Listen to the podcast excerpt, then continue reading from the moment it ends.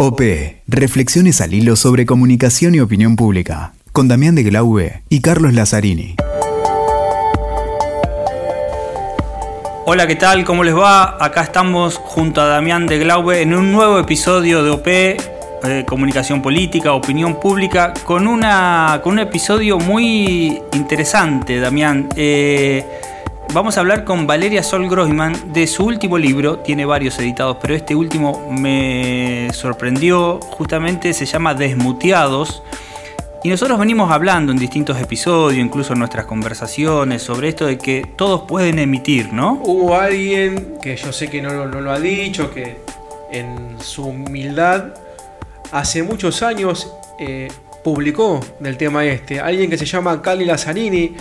Cali, tus dos libros, o el mismo libro en segunda edición, que ¿cómo se llama? La conversación política, muchas gracias Damián, la conversación política, dirigentes medios de audiencias, una edición en 2009, cuando esto, pensaba esto de las tecnologías aplicadas a la comunicación, otro más reciente, 2017, que tiene que ver con esto, cómo el receptor se tomaba revancha a través de las nuevas herramientas, los nuevos dispositivos, las plataformas, se, a alguien a quien se veía en una actitud pasiva, se empieza a dar cuenta de eh, sus posibilidades de emitir, ¿no? Y, ahí cambia, digamos, el significado, cambia la conversación, eh, interpela al segundo. Con las nuevas tecnologías ya no es eh, cuando llega el mensaje y vemos cómo se emite, sino al segundo y además es medible. Y por eso nos llamó mucho la atención y nos, nos convocó, nos interesó conversar con Valeria porque ella justamente habla de esto que como bien vos decís, si estamos todos desmuteados... ¿Quién escucha? Bueno, Valeria, nos interesó mucho conversar eh, con vos a partir de, tu último libro, de Desmuteados. Eh, contanos un poco cómo surge esta idea, digamos, surge en pandemia, porque es una palabra a la cual mm, prácticamente ahora mencionamos todos los días, ¿no? Pero esto surgió en pandemia, empezaste a escribirlo rápidamente, surgió antes. No, el libro surgió en pandemia, la verdad. Eh, y surgió a partir de una conferencia que di para, para una institución científica eh, sobre desinformación, fake news.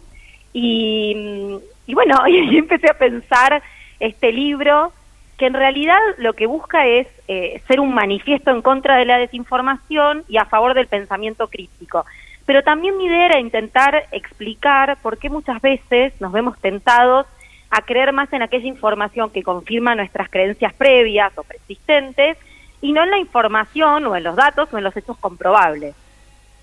Claro, vos eh, hablas mucho de infoxicación, ¿no? De esta, de qué este buen concepto, qué buen concepto. este fenómeno de que la, la, realidad estamos intoxicados de la sobreabundancia de información, o de mensajes, o de emisiones, o de, sí, digamos, de circulación de información. Y, este es un concepto que yo ya venía trabajando en mis dos libros anteriores.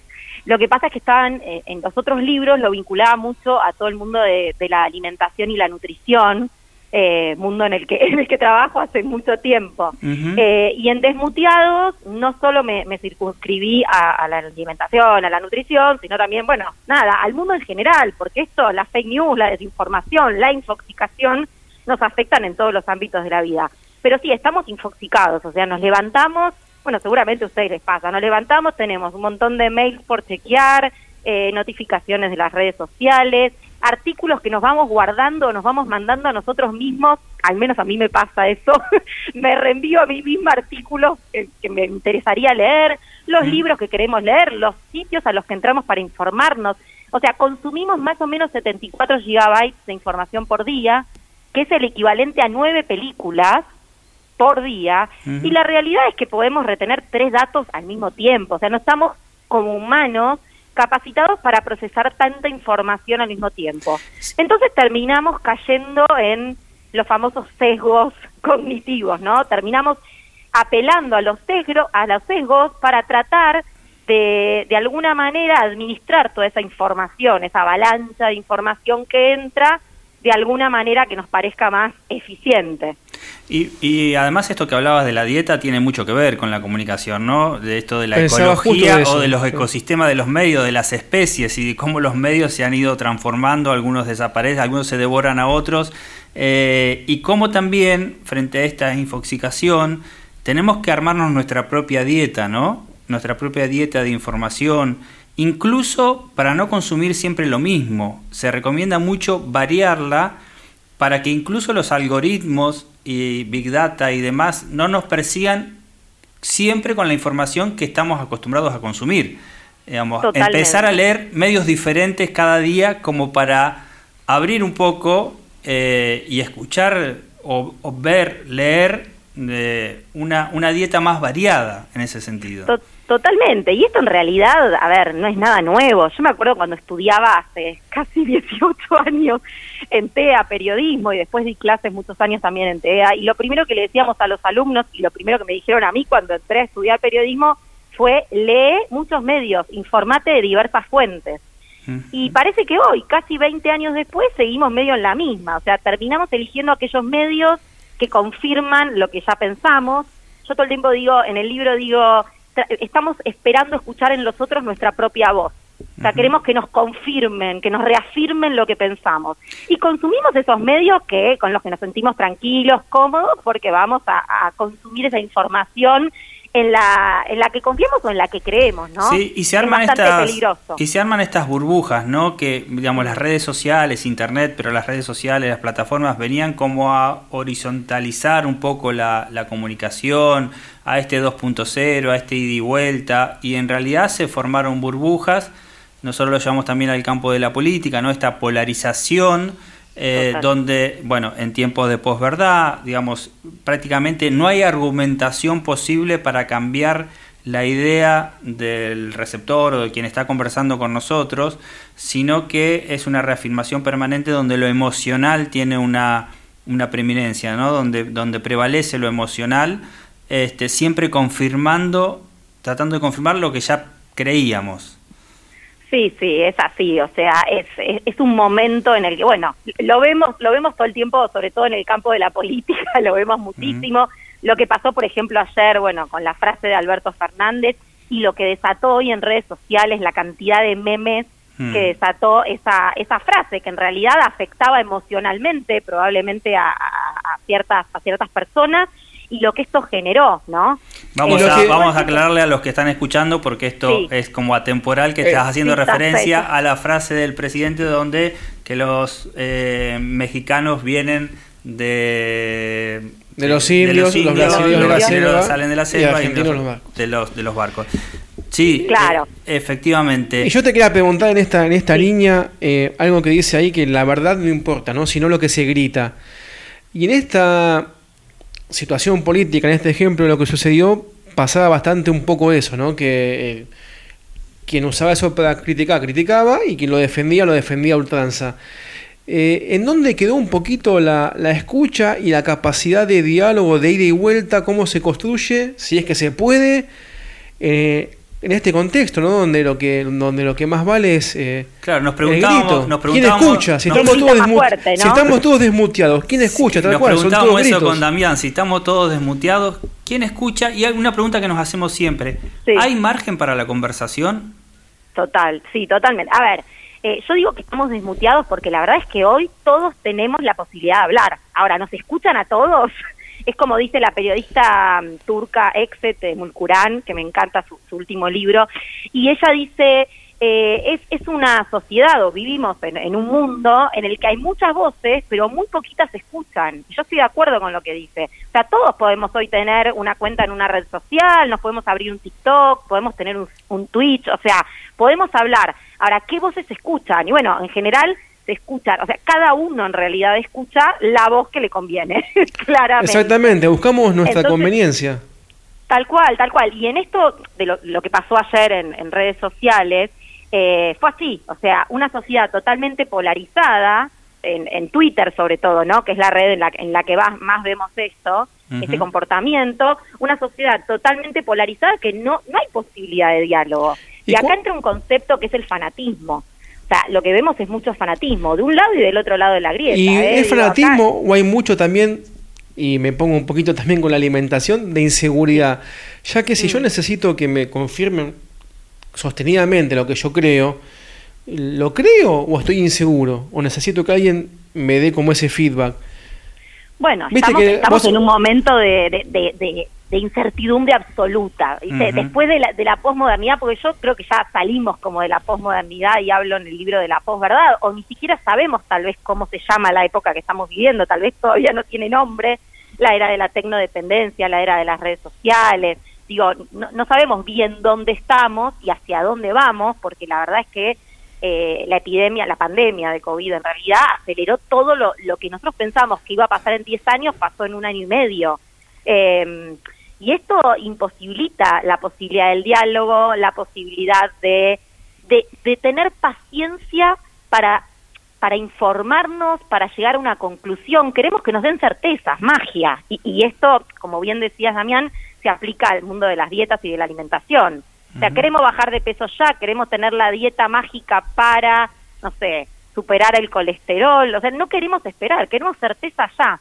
Y volviendo a lo que a lo que hablamos de, la frase que, quería decirles algo y de, todo esto de los memes y a mí me parece que es muy interesante porque estamos viviendo en un momento de, de corrección política a ultranza, o sea, el que no dice lo políticamente correcto totalmente de acuerdo, totalmente pero paralelamente, paralelamente ayer pasó algo que me resultó muy curioso, que gracias a los memes pudimos salir un poco de esa corrección política, gracias al humor, el humor ayer nos porque el humor era como algo que se había medio perdido, el chiste, el humor, la posibilidad de decir lo que pensamos, el impulso, ¿no?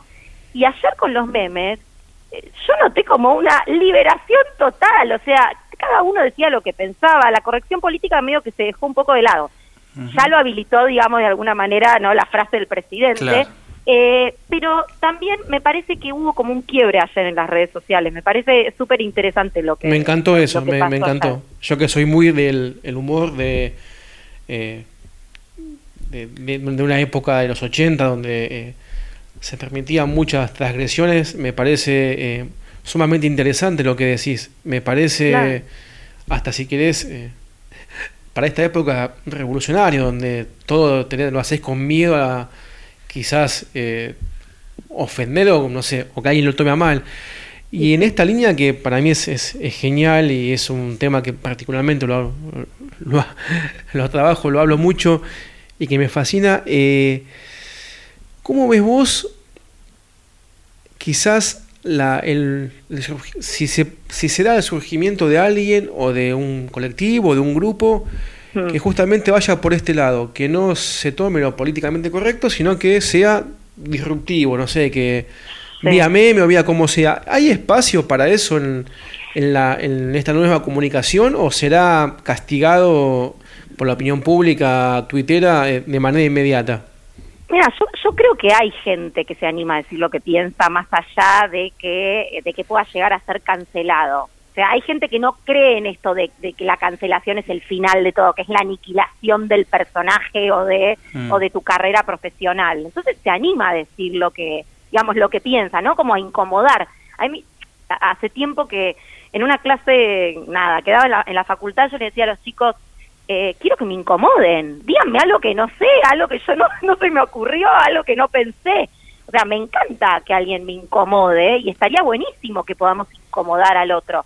Desde el respeto, por supuesto, porque cuando incomodamos podemos dialogar, o sea, cuando incomodamos al otro y le hacemos una pregunta que no se esperaba, o le hacemos un comentario que no se esperaba y, para una respuesta que no tenía preparada, ahí empieza el verdadero diálogo. Entonces me parece que sí, que hay gente, hay profesionales, bueno, incluso políticos que se animan a decir lo que por ahí nadie se anima a decir también, eh, pero está difícil, no es que no está difícil, porque ya lo vimos, lo vimos con autores internacionales, con académicos, con escritores, hay libros que se reescriben, hay películas que se sacan de, clásicas que se sacan de circulación o a las que se les cambia el nombre, eh, el género, entonces está complicado, es un momento en el que tenemos que tener mucho cuidado cuando hablamos, lamentablemente, porque esta esta autocensura a mí me parece peligrosa. Coincido muchísimo con vos. De, no poder decir lo que pensamos, porque una cosa es, uno siempre cuando interviene en la gestión de lo público, cuando habla públicamente, tiene que cuidarse de alguna mm. manera. Pero hoy nos estamos yendo al otro extremo, o sea, estamos pensando demasiado qué vamos a decir. Eh, a mí me pasa cuando doy clases en la facultad, no sé si, si usar la E, si decir chicos y chicas, si decís chico solo, es como, bueno, hasta yo estoy confundida que, que, que Sí, estudié el tema de la cancelación y la censura, por un lado, ¿no? Eh, Tal cual, tal sí, cual. O la, la autocensura ya, eh, en algún Sí, caso. sí, es que es, autocen- es Sí. autocensura, Sí. es autocensura y lo que me preocupa es que hay, digamos, hay toda una generación de jóvenes que están criándose así, Exacto. Ujú. ¿Y cómo Como va esto con el desmuteo? ¿Cómo va? Es un poco eh, chocante, ¿no? Estamos desmuteados y a su vez con autocensura. Y sí, y sí, porque todos podemos hablar, o sea, nos podemos desmutear, ¿no? Nos podemos desmutear, o sea, si yo quiero me desmuteo, pero alguien me va a escuchar, esa es la pregunta. Mm. O sea, a mí me, me da a veces, eh, hoy, cuando se habla de las redes sociales, por ejemplo, hace, hace, hace varios años, cuando Sí. se hablaba de redes sociales, perdón, uno se- en lo que más se fijaban era en los likes, la cantidad de likes o la cantidad de seguidores. Sí. Y hoy en realidad se habla de engagement, sea, Claro. cuánta interacción vos tenés con el público. Sí. Digo, vos podés desmutearte, podés abrirte el micrófono, podés, podés abrir una cuenta en Instagram, en Twitter, en LinkedIn, podés Sí. estar en un Zoom con 100 personas desmuteadas. Y, nos- y nosotros que lo trabajamos desde la comunicación política, ¿cuánta interacción se logra genuina, no? No llevada por, bueno, cantidad de gente Sí, que se dedica a, o por- o- a replicar un mensaje de parte de los militantes o, o- adherentes a un, a un grupo Y- político. y- sí, y en el ámbito de la política, me parece que hay muchos políticos que todavía por ahí no entendieron el juego. ¿no? Como eh, la nueva comunicación y todavía se quedaron con, bueno, con la vieja Sí, comunicación. ¿no? aplicada la con las nuevas herramientas. Claro, y, Sí. y el que no se adapta medio que se queda afuera. En ese sentido uno ve en, Sí. en Twitter, por ejemplo, otros personajes políticos, por ejemplo, un embajador muy, muy conocido acá en la Argentina que entendió claramente cuál, Mm. hacia dónde va la comunicación, Mm. interactúa con sus seguidores, eso le da como otro otro potencial, ¿no? Eh, ya no alcanza con tener un buen plan. Yo no me dedico específicamente a la, Sí. a la política, la comunicación política, pero ya no alcanza con tener un buen plan de gobierno, una buena campaña, sino, o sea, de, de llegar realmente y conversar con el público, de conectar, ¿no? De generar un vínculo de confianza y a través de ese vínculo de confianza poder ser más visible. Eh, pero bueno, es, es como toda una construcción y todo un cambio, ¿no? Es hacia donde está yendo la comunicación claramente. Ujú. Valeria, no te vamos a pedir que seas una gurú, porque en la comunicación decimos que no no existen los gurús, existe la planificación, existe la estrategia, pero eh, ¿cómo avisorás que, que- que se va a seguir dando esta lucha contra las fake news? ¿no? Las tecnológicas, las plataformas, los dueños de plataformas están como, bueno, eh, sacando algunas herramientas para eliminar todo lo que es fake news. Pongamos que están haciendo esfuerzos valederos para que eso eh, pase, se le pide a la gente también el chequeo, surgen, surgen algunas otras iniciativas como chequeado y como tantas otras para... Pero es casi imposible en esta infoxicación, en esta cantidad, en esta enorme cantidad de datos, el chequeo, mucho menos pedirle al ciudadano que haga ese esfuerzo de chequeo de la información. ¿Hacia dónde irá, no? Esta, esta, esta, ¿cómo, ¿Cómo será esa, digamos, eh, no, no quiero decir purificación, pero cómo, dirá- cómo será esa eh, poder discriminar y tener información más verdadera, más real? Sí, yo creo, yo creo que algunos gobiernos van a ir hacia cierta reglamentación de la comunicación en las redes sociales, inevitablemente, porque ya está pasando en algunos países y se, y se ha intentado también en la Argentina, o sea que va, va, va a existir esa intención de regular de, de alguna manera lo que decimos o lo que circula en redes. A mí eso, la verdad, como periodista me resulta peligroso, Mm. porque, bueno, porque atenta claramente contra la libertad de expresión. Por otro lado, tampoco podemos aceptar que en nombre de la libertad de expresión podamos decir cualquier cosa, ¿no? Mentir en nombre de la libertad de expresión, eso también es sumamente peligroso. Sí, sí. Yo creo que, que la clave está en, en enseñar a consumir críticamente la información, en la alfabetización mediática desde chicos, desde el colegio, desde edad temprana, cosa que me parece que no estaría pasando, eh, según los datos que tengo. Eh, pocas escuelas trabajan la desinformación, la fake news, pero no tanto la desinformación, tal vez cómo se informa una persona, o sea, cómo me informo yo, cómo tengo que hacer para estar bien informado, eso no, los chicos no lo trabajan.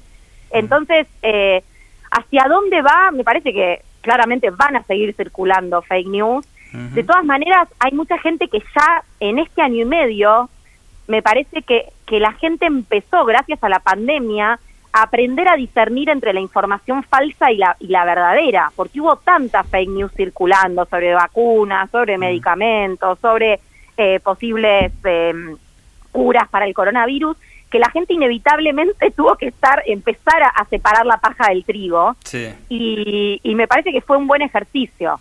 Eh, pero es difícil saber hacia hacia dónde vamos. No me gustaría tampoco culpar a las redes sociales, o sea, a las plataformas. las No, son herramientas que se pueden usar. Exactamente. somos Valeria, nosotros. muchísimas gracias. Para el que quiere profundizar, seguramente va a haber muchas personas que están escuchando que quieren, digamos, ir al libro y profundizar estos temas. ¿Cómo, digamos, quién editó el libro? ¿Dónde lo podemos conseguir? El libro lo editó eh, Acadia, la editorial Acadia, y se puede conseguir por Mercado Libre, por Amazon y en varias librerías de, de todo el país y también en España. Bueno, Damián, y así se fue un nuevo episodio de OP. Muy contentos de estar haciendo esta temporada con autores y autoras de libros, en este caso desmuteados. Eh, muy interesante. Les digo que más allá de escuchar a Valeria, lo busquen y profundicen porque es un tema muy actual eh, sobre el cual venimos reflexionando de una u otra manera en todos los episodios. Así es, Cali, me quedo también con lo que hacemos hacia la disciplina, ¿no? Creo que esto fomenta mucho el debate, hay posiciones, me parece que dispara eh, la comunicación política con la Internet 2.0 hacia un nuevo debate que está muy bueno que OP sea quien, Sobre todo en quien tiempo- fomente esto. En tiempos de pandemia, ¿no? Donde estamos todos desmuteados, donde todos hablamos y participamos de infinita cantidad de reuniones virtuales todos los días. Así que bueno, será hasta el próximo episodio. Los esperamos. OP. Reflexiones al hilo sobre comunicación y opinión pública. Con Damián de Glaube y Carlos Lazzarini.